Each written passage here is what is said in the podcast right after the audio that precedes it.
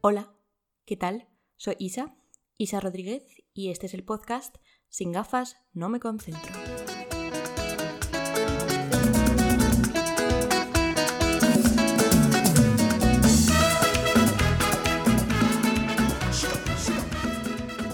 Dis-moi, dis-moi, la vie est si injuste, pourquoi, pourquoi?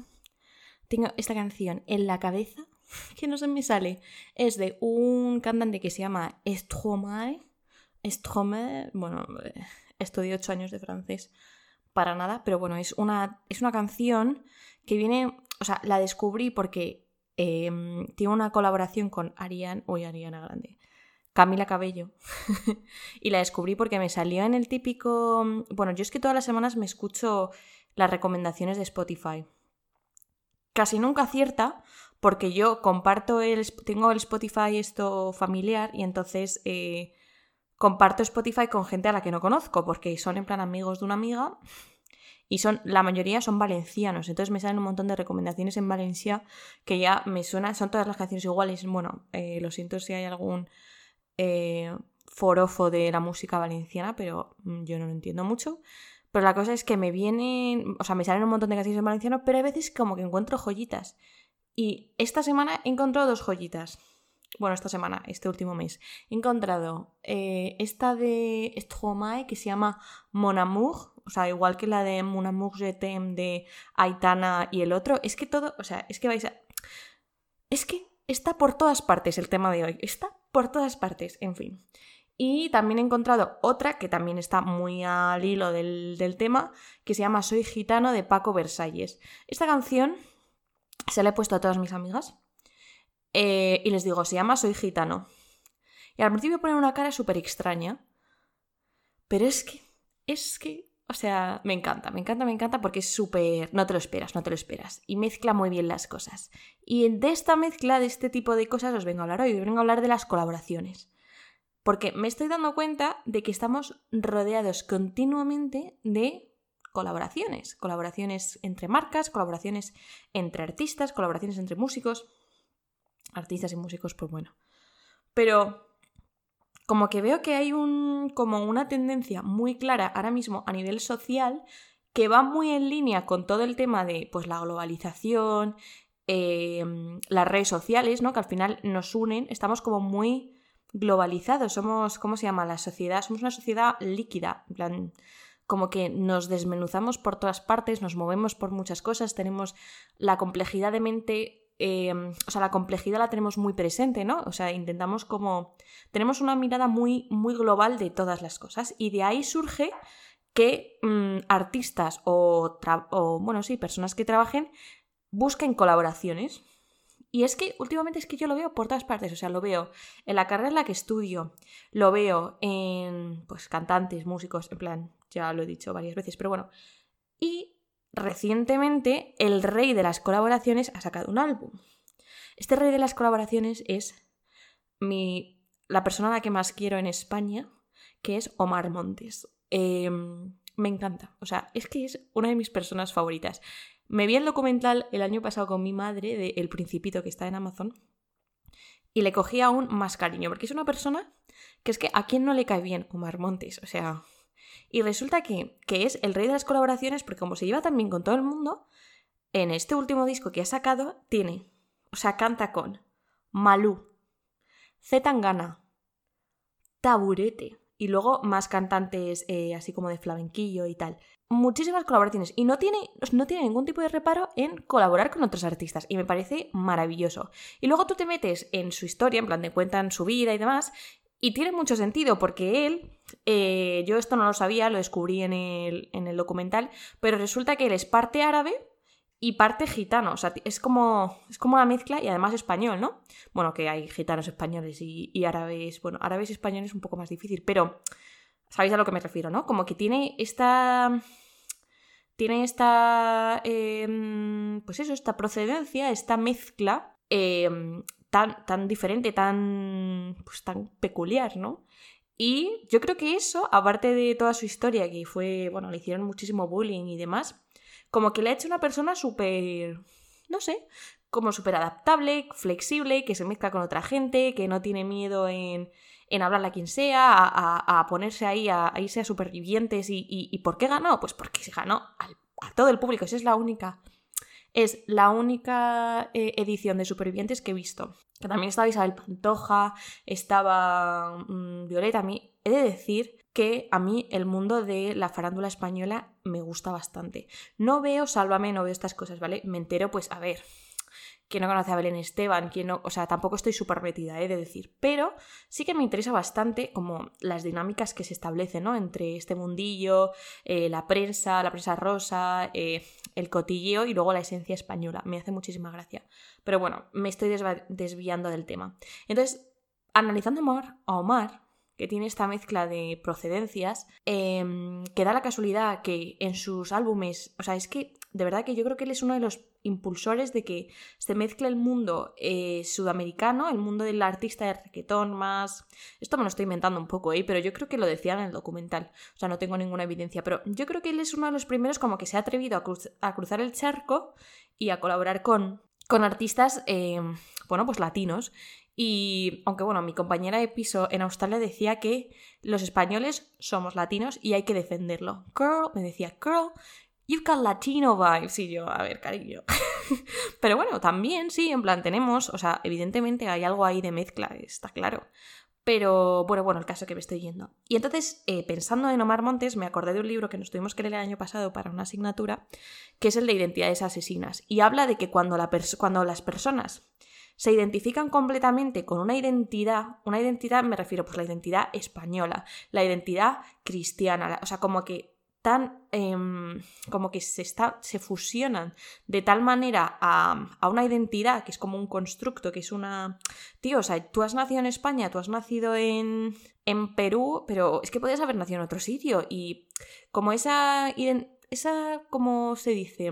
Identificación eh, en todo lo que tú eres con una identidad concreta, decía que es lo que provoca luego que es que haya guerras, que ¿no? Como esta lucha, esta radicalización, esta dicotomía de pues mi identidad es mejor que la tuya y estas luchas que son absolutamente absurdas, si te pones a pararlo, pensarlo. Y luego además que, por ejemplo, ahora con el Mundial, jo, pues obviamente, bueno, después del desastre de, del otro día de España, a ver, eh, me hace muchísima gracia cuando los comentaristas dicen, tenemos que meter gol, nos ha faltado eh, meter el gol como que nos ha faltado, tú estabas ahí en el partido, tú estabas ahí haciéndolo. No, pero tenemos esta tendencia a identificarnos con aquello que nos apela como a nuestra raíz, ¿no? Entonces el tener una raíz única muchas veces te hace como tener un pensamiento muy cerrado. Y es lo que le pasa a las personas que, bueno, pues que tienen eso, ideas muy fijas sobre, sobre su identidad, eh, pues ya sea por influencia de familia, por, pero sobre todo por poner en contraposición distintas identidades, ¿no? Y entonces de, esa de, esa, de, esa, oposición entre identidades aparece el yo tengo que defender esto que es mío si tú atacas. Si tú atacas a esto con lo que yo me identifico, pues por ejemplo, imaginaos, si tú atacas eh, a ser español, me estás atacando a mí. Evidentemente, bueno, pues sí, aquí sí que hay un poco así, pero por ejemplo, tú estás atacando al PP, me atacas a mí, o estás atacando a, a Podemos, me atacas a mí. Tú y Podemos, o tú y el PP, o tú y el PSOE, sois cosas diferentes, pero te identificas de tal manera que te puedes llegar hasta ofender por una opinión, por un comentario que, bueno, igual puede ser desafortunado e igual está fuera de lugar, pero las reacciones que yo veo en la gente cuando se ataca este tipo de cosas que al final es, un, es una parte de ti, evidentemente, es una parte, pero tú eres muchísimo más complejo, tú eres muchísimo más, tienes muchísimas más riquezas. Entonces, me gusta mucho Omar Montes porque Omar Montes em, igual no es consciente de esto y estoy haciendo aquí una hipótesis sobre su personalidad y sobre cómo es. Mm, creo que Omar Montes, el tener estas influencias tan diferentes, ¿no? Árabe, gitana, luego también vivir en España y vivir en el barrio en el que vivía, aunque luego es muy fiel ¿eh? a dónde viene y lo que quiere y demás, pero veo que tiene esta mezcla de identidades y que se puede mezclar con cualquiera, o sea, se mezcla con Taurete, ¿no? Se mezcla con Malú, con Z Tangana y luego con, con raperos diversos y, gente del mundo del requetón que yo no estoy tan enterada. Entonces me gusta muchísimo. Y, y entonces eh, a mí esto como que me inspira, ¿no? En plan, el otro día hablando con una amiga me decía, mm, tía, es que veo que eres muy flexible. Eh, ella, me lo decía a mí, ¿no? En plan, veo que eres muy flexible, en plan, que, que tú encajas en cualquier sitio, no sé qué, no sé cuántos. Y claro, pensando en por qué, por qué si me sueltas en mitad de... Depende del contexto, también te digo, hay sitios en los que estoy más cómoda y en los que estoy menos cómoda.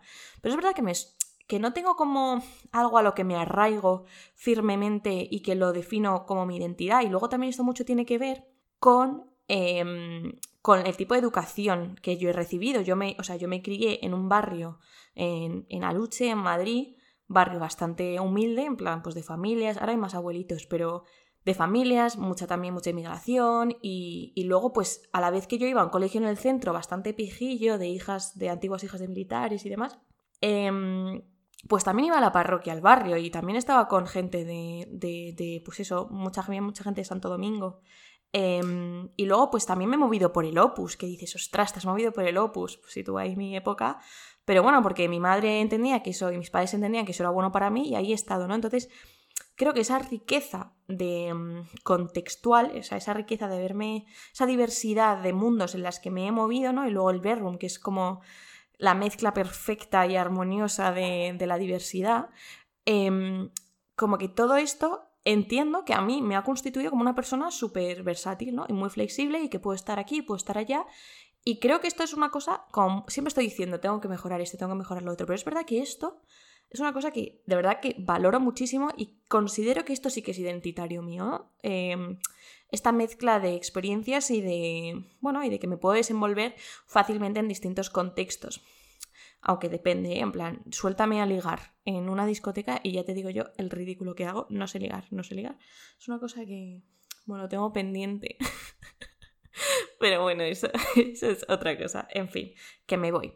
Entonces, eh, últimamente, pues eso, me he estado fijando en estas colaboraciones, estas personas, estas empresas que en mitad de pues eso, en, todo este mundo globalizado, em, entienden que mm, a niveles de consumo, a niveles de lo que la gente pide ahora, que la gente ahora pide diversidad, la gente ahora pide complejidad, pues entienden que hay algo muy bueno en colaborar con otros artistas, colaborar entre empresas, ¿no? Y creo que otro ejemplo clarísimo es Rosalía. O sea, Rosalía ha llegado a donde ha llegado que un artista se una artista española de Barcelona se mezcle con las Kardashians, que, em, que toque, o sea, que, tenga canciones con The Weeknd, em, no sé, y que lo esté petando como lo está petando, pues porque tiene esa mirada amplia, tiene esa mirada de, de me quiero... Ella siempre lo dice, ¿no? En plan, cuando le preguntan qué tipo de música te gusta, ¿no? Eh, ella dice, jo, pues es que yo escucho de todo, o sea, es que me puedes poner el flamenco más clásico que lo voy a disfrutar y voy a llorar, eh, me pones reggaeton y lo voy a bailar, o, me pones música japonesa, ¿sabes? Como que ella... Y eso, en su, último disco, el de Motomami, es que lo hace, lo hace genial, y es, o sea, es, absolutamente... Eh, es, absolutamente emocionante ver cómo, cómo, mezcla géneros, cómo mezcla, cómo, tiene eh, cómo canta con otros cantantes, cómo se adapta a ellos, pero cómo mantiene su esencia. Eh, es muy guay, ¿no? Y a mí la verdad es que me inspira bastante porque yo creo que, que ahora estamos en la, en la era de las colaboraciones, ¿no? The era, collaboration era, like Taylor Swift. Fijaros, pero Taylor Swift es muy suya. Taylor Swift, o sea, tiene colaboraciones, pero con artistas muy alineados a lo que ella hace que digo, no la he puesto aquí porque, porque tal. Pero a mí lo que me pasa también con esto es que, vale, yo digo, está fenomenal eh, esto de, colaborar, de en plan de, tener una mirada amplia, diversa, eh, mezclar y tal, pero muchas veces em, una cosa que llevamos fatal los, seres humanos es la incertidumbre, ¿no? En no saber qué eres, hacia dónde vas, eh, qué influencias tienes, tal. Y Creo que no es incompatible el mezclarte y el tener una mirada amplia con el mantener tu esencia individual. Em, creo que hay que encontrar el equilibrio entre ambas cosas, porque si tú te pierdes en el querer abarcarlo todo, querer ser de todo, querer, querer ser completamente imparcial, querer estar de parte de todo el mundo y, querer mm, ser mm, partidaria de todas las ideas valen, todo tal, eso mm, no está del todo bien, ¿no? O sea, caemos en un poco en un determinismo, uy, un determinismo, no, todo lo contrario. Eh, caemos en, ¿cómo se llama? ¿Determinismo? Joder, en una relatividad absoluta, ¿no? Em, tampoco es eso. O sea, creo que lo que hay que ver es con lo que tú te identificas hasta qué punto es realmente algo tuyo de esencia, ¿no? De, de raíz, y cuánto hay de influencia en lo otro, y respetando lo que es tu esencia, pues puedes compartirla en otros contextos, pues, o sea, esto se puede llevar eh, a todas partes, en plan, trabajos de la uni, Mm, en tu familia, en, el contexto en el que acabes, en tus prácticas. Yo creo que eso al final em, se puede traducir en un montón de diferentes ambientes, ¿no? Pero creo que es importante como tener esta esencia tuya de base.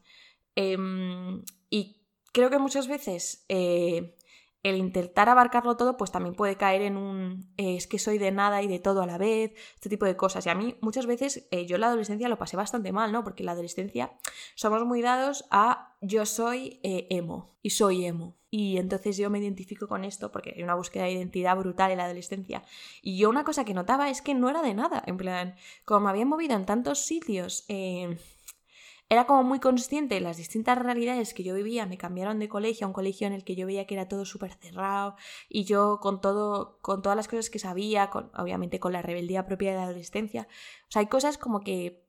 Em, pues yo me sentí como, como en todo y en nada, ¿no? O sea, no caía mal, era simpática, era tal, pero como que mi esencia, mi identidad la veía un poco como fluida y perdida, ¿no? Entonces, eh, creo que es importante, antes de volverse loco y de, y de decir, quiero saber de todo, quiero mezclarme con todo, creo que es muy importante primero saber cuál es tu esencia, cuáles son tus valores, qué, cómo quieres dirigir tú tu vida.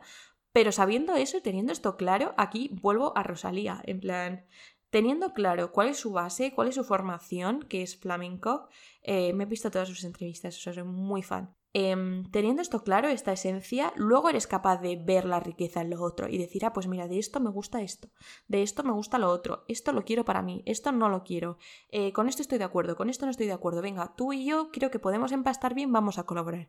Entonces, esto es como, no sé, a mí la verdad es que me inspira muchísimo. Y tengo como muchas ganas de, eso, ¿no? En plan, de, aplicar eh, la diversidad e ir incorporándola a mi, a mi identidad. Y no aferrarme a yo soy esto y exclusivamente soy esto, sino que yo tengo esta esencia. Esta esencia y alrededor de todo esto yo construyo, ¿no? Entonces, por ejemplo, yo, mi esencia, pues en parte es curioso porque en parte yo creo que mi esto no lo había pensado, o sea, lo estoy reflexionando ahora, pero joder, si tuviese que decir cuál es mi esencia, yo creo que mi esencia es eh, la adaptabilidad, pero en un... la adaptabilidad medida y consensuada conmigo misma y con mis valores y evidentemente con mi fe. O sea, yo, por ser... Yo soy muy consciente de que ser católica o sea, soy católica pues porque he tenido la suerte de conocer a Dios, de que mis padres me hayan, me hayan dado la fe, me hayan bautizado y luego también soy muy consciente de que yo he tenido que hacer mi propio camino de fe porque yo he vivido momentos en los que volvemos a la adolescencia en los que yo dije, me parece absolutamente absurdo esto de creer en Dios, en yo no, no creía en Dios, o sea, dejé de creer, él seguía conmigo evidentemente, pero dejé de creer y me tuve como que reconducir, tuve que volverme a tener un encuentro cercano con Dios para poder luego como para sentar que esto sí que era, ¿no? Como que sí que estaba y que es algo que noto y que es real en mi vida. Entonces ahora parte de mi esencia es esa fe que tengo yo que construir y, esos valores que yo quiero llevar al resto de mi vida. Entonces si hay valores que van a chocar con esto que es mío y que considero que es la verdad, eh, pues no me voy a poner en contra. Voy a comprender de dónde viene lo, esto que está chocando conmigo, pero evidentemente no me voy a meter en fregados que no, no casan con lo que yo soy, evidentemente. O sea, no sé si se entiende, ¿no? O sea, el cómo colaborar con cosas que tienen sentido dentro de tu esencia. Y entonces, eh, por ejemplo, ¿vale? Últimamente, colaboraciones que yo veo. Eh, Nespresso, ahí he puesto, y hay un cocinero, espera que lo he cambiado, que es que lo he apuntado mal, es Nespresso y un cocinero que se llama Pierre Hermes, Hermé, que es como un, es un creo que es un pastelero francés, pues tiene muchísimo sentido que un pastelero se junte con una marca de café, ¿no? O sea, ¿cuánta relación hay entre mm, bombones? Hay un montón de, dulces de café. Eh, tiene muchísimo sentido que, que Nespresso haga toda una, una edición de cafés em, en colaboración con este cocinero. O por ejemplo, Gucci y Adidas. Pues bueno, pues también, o sea, Gucci y Adidas... Eh, dices, bueno, las dos son marcas de ropa, Em, yo lo asocio mucho, Gucci y Adidas lo asocio mucho a futbolistas, no sé por qué. O sea, me imagino a un futbolista, me imagino a Cristiano Ronaldo, que tiene sentido que lleve cosas de Gucci y Adidas. Entonces entiendo que hayan visto estas dos empresas que su producto tenga un consumidor y que se vaya a aprovechar y que tiene sentido que casen. Por ejemplo, la última que he visto que he dicho, eh, esto está, o sea, estrategia esta estrategia de marketing es brutal es, hay una, han hecho una colaboración entre Glow Filter, que es la empresa esta de, mm, de, productos cosméticos de Marta Lozano, creo que se llama, y de Tosta Rica. ¿Qué pasa? Que han hecho una crema con olor a galleta. Entonces tiene muchísimo sentido que colabore Tosta Rica con Glow Filter. O sea, que hayan hecho una colaboración me parece absolutamente genial. Me parece maravilloso. O un intento de colaboración esto, este es uno de mis episodios favoritos de la historia. Un intento de colaboración entre Hitler y Franco hubo, el encuentro este de, de Endaya, es uno de mis momentos favoritos de la historia porque Franco le hizo esperar a Hitler dos horas. O sea, ¿hay algo más español que eso? Y cuando llegó y empezaron a, a, dialogar y a negociar, porque Hitler quería que Franco participase en la guerra y no sé qué, pero claro, estaba estaba la guerra civil en España, entonces Franco empezó a pedirle muchísimas cosas a Hitler, en plan, vale, si tú quieres que yo participe, necesito que me des no sé cuántos tancos, no sé qué, no sé cuántos, si os leéis, ese, ese, esa entrevista, esa es brutal. Yo no me la he leído, he de decir, o sea, esto a mí me lo han contado, pero me lo contó mi profesora de historia. Aquí hubo un intento de colaboración, que tiene mucho sentido, ¿no? Justamente esto son colaboraciones que no enriquecen, porque los dos son, o sea, son, son compatibles en el sentido de que los dos eran dictadores, ultraderechistas eh, y bueno, con unas ideas un poco, bueno, un poco no, unas, unas ideas absolutamente destructivas, ¿no? Pero, pero bueno, esta colaboración no fluyó y creo que em, este tipo de colaboración no es el tipo de colaboración a la que yo me refiero cuando estoy hablando. Cuando yo hablo es que hay dos cosas que son distintas, que tienen un mercado diferente, que tienen un, un público distinto, pero que hay cosas en su esencia que ambas casan. Sí me explico, ¿no? Em, Hitler y Franco tenían el mismo tipo de intereses, el mismo, o sea, obviamente diferentes intereses, pero bueno, como la misma idea, ¿no? Entonces es muy curioso que justamente ellos no se pusieran de acuerdo. A mí me hace muchísima gracia que Franco le exigiese cosas a Hitler y que Hitler le dijese, en plan, no solamente llegas dos horas tarde, sino que además tengo que soportar esto que me estás contando, en fin. Otro otra marca reina de las colaboraciones es Disney. Disney ha hecho colaboraciones con todo, porque es que a quién no le va a gustar. ¿A quién no le va a gustar un. ¿Cómo es? Un. No sé qué ente romano del siglo I. ¿A quién no le va a gustar? Pues. Disney colabora con, con, con, todas las marcas, había así por haber. O sea, es el rey también de las colaboraciones. Por encima de todo el mundo está Omar Montes, pero bueno, Em, no sé si se nota lo apasionada que soy con este tema. O sea, es que es una cosa, está por todas partes, de verdad. Empezar a observarlo, empezar a, fijaros, porque es que es increíble. O sea, y de hecho, todo el mundo de las, de las influencers de, y los influencers, ¿no? El tema de las colaboraciones, de yo te mando este producto, tú lo enseñas, tal. Ahí también tiene que haber una sintonía y un trabajo de. Pues un influencer no, no debería colaborar con algo con lo que no está de acuerdo con algo que no, es, no está satisfecho, ¿no? Que es muchas veces lo que se les achaca, ¿no? El, el vídeo este de, de, Marta Pombo que puso, que se le coló, eh, hizo como un review de una marca como de... Mm, no sé si eran tortitas saludables o qué. Y entonces hizo el review de mm, mis tortitas saludables, no sé qué, están buenísimas, mmm, qué rico, tal, encima cuidándome la línea, tal. Y entonces luego eh, hizo una, o sea, hizo otra historia que en o sea, se notaba que iba para sus mejores amigos y dijo, es una puta mierda, sabe a, mierda, no sé quién, no sé cuántis. Y se le coló en la pública. Entonces, claro, dices, tronca. Pues si eso no, no hagas una colaboración con algo que no te gusta. Pero si hay, si hay mar... Me gusta mucho ver, por ejemplo, eh, hay una chica que yo sigo que se llama Irene Nortes, que eh, ella es como súper eco, súper yogi, súper hippie, súper tal, que hay veces como que me preocupa un poco porque hay cosas del mundo yo y demás que son un poco peligrosas, pero bueno, el caso es que ella todo con lo que colabora es pues marcas sostenibles, em, cosas como muy saludables, muy ecológicas y demás. Y entonces casa con lo que ella es y las marcas pues buscan eso. No sé, a mí eso la verdad es que me gusta bastante. Y ya llegamos a la parte de las colaboraciones soñadas que eh, considero que deberían producirse, o sea, que, que deberían aparecer, ¿vale? Una es una colaboración, si se pudiese, entre José Luis Perales y Taylor Swift. Esto viene de que un día mi hermana Carmen me dijo, José Luis Perales es el Taylor Swift español. Y dices, ¿qué? ¿No tiene nada que ver el uno con el otro y el otro con el uno? Pues sí que tienen que ver, porque los dos son letristas eh, muy guays. A los, a los, dos les gusta hablar de personas en sus, en sus canciones. Creo que los dos son como muy mm, como que tienen una esencia, ella muy americana y él y José Luis como muy española, muy, muy de contar historias cotidianas que te pasan, no de montarte películas em, estratosféricas, sino hablar como de cosas, ¿no? Eh, son las 5 de la tarde, comienza la reunión, la partida de palacio. Me encanta José Luis Perales, es que también podría estar hablando todo un episodio de José Luis Perales y porque hay que escucharle y porque es la mejor persona del mundo. En fin, la cosa es que, bueno, que yo creo que Taylor Swift y José Luis Perales harían una colaboración magnífica. Luego, también creo que deberían colaborar eh, Colacao con las gaitas Príncipe. Porque, em, o sea, perdona, pero es que parte de lo guay de las galletas príncipe es que cuando tú las mojas en leche, en colacao en este, en este caso, Em, se queda la parte de chocolate dentro como durita y la parte de la galleta blandita. Y el sabor de colacao con las galletas príncipe es maravilloso. Creo que en general las marcas de, leche también deberían colaborar con las marcas de productos para echarle a la leche, ¿no? En plan Nesquik y Pascual. ¿Cómo sería? Pas, Pasquic. Nesqual. Nesqual. Nesqual. Nesqual. O sea, estaría... Es, esto voy a. ¿Cómo se dice? Voy a. Oficial. ¿Cómo se dice esto?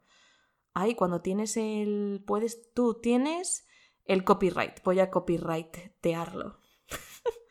bueno, Luego también, esta igual no es para todos los gustos, pero creo que una marca de jamón serrano, como puede ser, por ejemplo, El Pozo, que no es la mejor marca de jamón serrano, pero bueno, El Pozo y Nocilla deberían colaborar y hacer unos bocadillos que se vendiesen que se vendiesen solo en gasolineras, por ejemplo, eh, bocadillos de jamón serrano y nocilla. Eh, dices, qué asco. No, qué asco no. Está buenísimo. Es una merienda que nos hacía nuestra madre que es mm, maravillosa. Es una mezcla que dices, pero oye, el, el, melón y el jamón serrano también suena fatal y está buenísimo.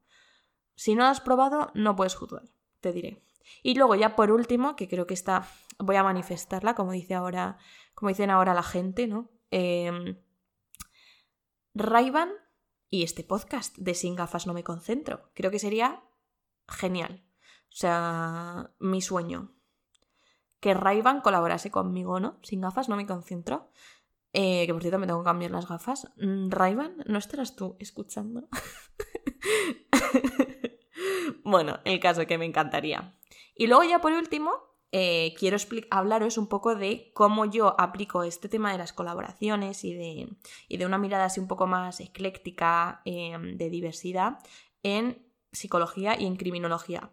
En criminología es fundamental tener, colaborar con otros, con otros profesionales. Es fundamental colaborar con personas del ámbito del derecho penal, está claro, ¿no? Con psicólogos, con sociólogos, con trabajadores sociales, con educadores. Es muy importante que el criminólogo sepa de todas estas áreas y se comunique mm, activamente con estos, con estos distintos enfoques del... porque el crimen o el delito em, tiene toda una serie de implicaciones, ¿no?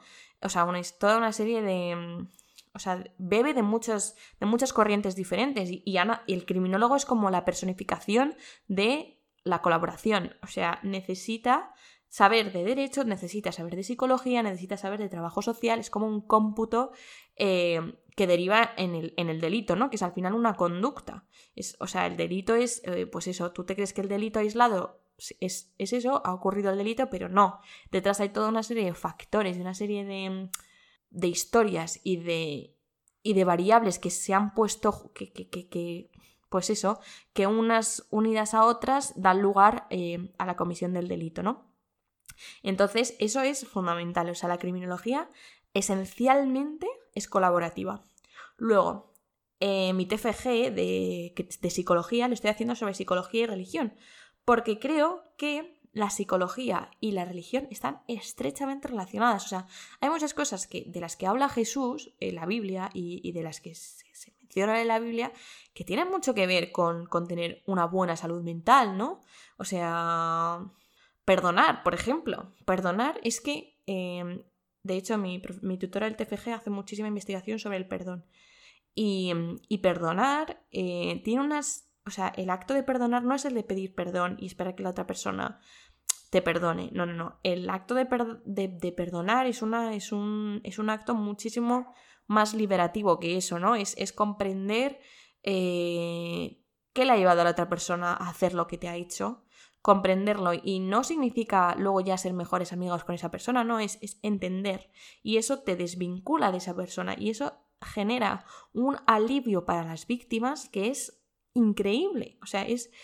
De verdad, todo el tema de la justicia restaurativa es un tema precioso que podré tocar en otro punto. Pero bueno, creo que la religión muchas veces promueve la salud mental, otras veces se la carga. O sea, otras veces, eh, de eso va mi TFG. Pero otras veces eh, a tomar por culo tu salud mental. En plan, mm, te lleno de culpa, te lleno de, de miseria. No. O sea, hay que encontrar, hay que saber tener una relación saludable con la religión, evidentemente. Pero hay muchas cosas que se promueven dentro del, en mi caso, yo considero dentro del catolicismo, pero bueno, otras religiones también eh, promueven, ¿no? Promueven que el, pues la persona esté lo más en paz posible, ¿no? En coherencia, que encuentre un sentido, un, algo más trascendental a su vida y eso pues, pues creas que no, el entender que hay algo superior a ti, que pues que controla, no que controle, pero como que pues eso, que, que te acompaña, que está contigo, eso genera una, una tranquilidad que está en la base de la salud mental, el vivir en paz, ¿no? O sea, cuando aparecen las incoherencias, cuando aparecen los conflictos, cuando aparece eh, la dicotomía, todo eso genera muchísimo malestar, porque es como una lucha constante entre dos cosas que están opuestas, entonces el entender que hay algo de verdad en, en, algo más grande y que, y que hay algo concreto y bueno, eso genera un alivio y, mejora muchísimo la, salud mental, ¿no? Y, eso en parte va todo, o sea, las conversiones, las grandes conversiones van un poco ligadas a eso, ¿no? Que de repente una persona tiene un encuentro íntimo con Dios y dice, ostras, aquí está, o sea, todo mi sufrimiento, todo tal, joe, pues lo pongo en manos de, Dios y lo, y, lo comprendo, ¿no? Desde una mirada de misericordia y, de perdón, o sea, no sé, a mí es que... Mm, tiene muchísimo sentido en mi cabeza. Igual a una persona que le está escuchando esta hora dice, pero que esta persona que, se ha fumado, pero de verdad, luego, luego ha habido mucho daño derivado de que no es más que la manipulación humana. Ha habido mucho daño derivado de, de las religiones y demás, está claro. Pero en esencia, en esencia, tiene muchísimo que ver con la salud mental y con lo que es bueno para el ser humano. Y bueno, también las terapias actuales de en psicología van muy ligadas a, a mezclar, ¿no? O sea, no, tú no puedes aplicar tú no puedes ser cognitivo-conductual a saco con un paciente que no necesita eso, que necesita una mirada más holística, que necesita que le comprendas, que lo que necesita es ser escuchado profundamente y una aceptación incondicional absoluta, ¿no? Y luego a lo mejor hay otra persona pues que es un caos y que sí que necesita unas directrices claras eh, de venga, vamos a ponernos metas, vamos a ponernos objetivos, vamos a sistematizar tu procedimiento, cómo vas a llevar a cabo esto, pasa, vas a registrar todo lo que haces para ver cómo es tu cambio, para ver tu evolución o sea, te tienes que adaptar a tu paciente y, para poder adaptar a tu paciente tienes que tener en cuenta los diferentes enfoques desde dentro de la psicología, que por eso a mí mi, universidad me gusta tanto, ¿no? Porque no solamente se centra en un enfoque solamente, sino que, que bueno, que entiende que, en la diversidad de terapias y en el, hay una riqueza que hace que, vayas a, a dar un mejor servicio a tu paciente, ¿no? Incluso el psicoanálisis y la neurociencia pues hay estudios que, que, ven como que, relacionan, que, ven que hay una, hay una correlación eh, neurológica entre postulados eh, psicoanalíticos, psicodinámicos y, y, ¿no? y mecanismos neuroquímicos. O sea, es muy fuerte, es, heavy.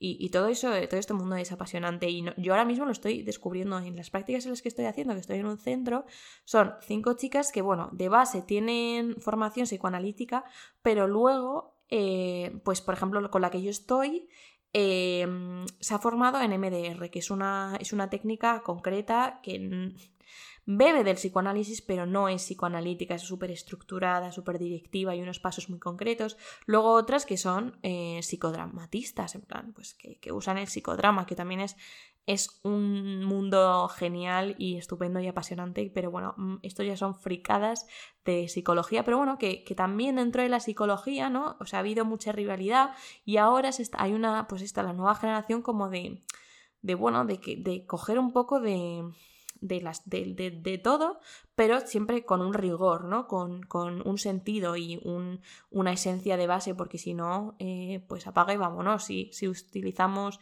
eh, si hacemos un collage sobre nuestro paciente y a lo mejor al paciente lo dejamos peor que vino. Evidentemente, siempre todo esto hay que hacerlo con, con coherencia, llevando mucho cuidado y sabiendo muy bien lo que se hace. Pero si te cierras en banda a una sola corriente, igual estás siendo muy reduccionista y el paciente que tienes delante necesita otra cosa.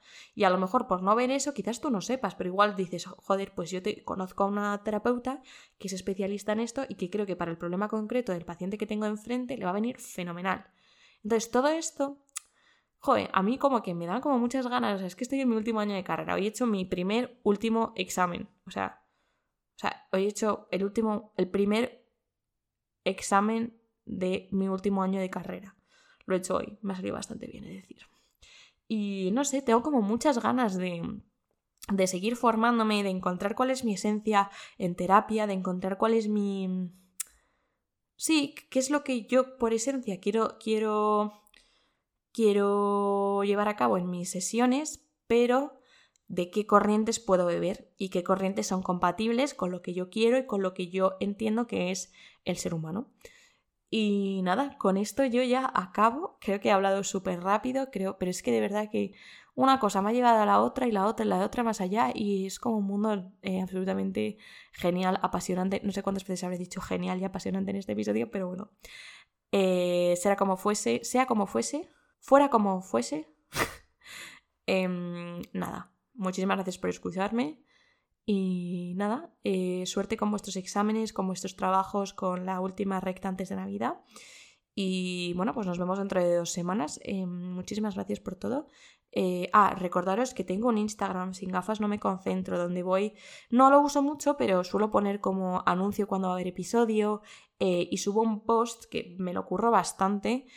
bueno, bastante en plan, como que estoy ahí mirando en Pinterest que puede estar relacionado con lo que quiero hablar y demás y subo posts eh, para cada episodio.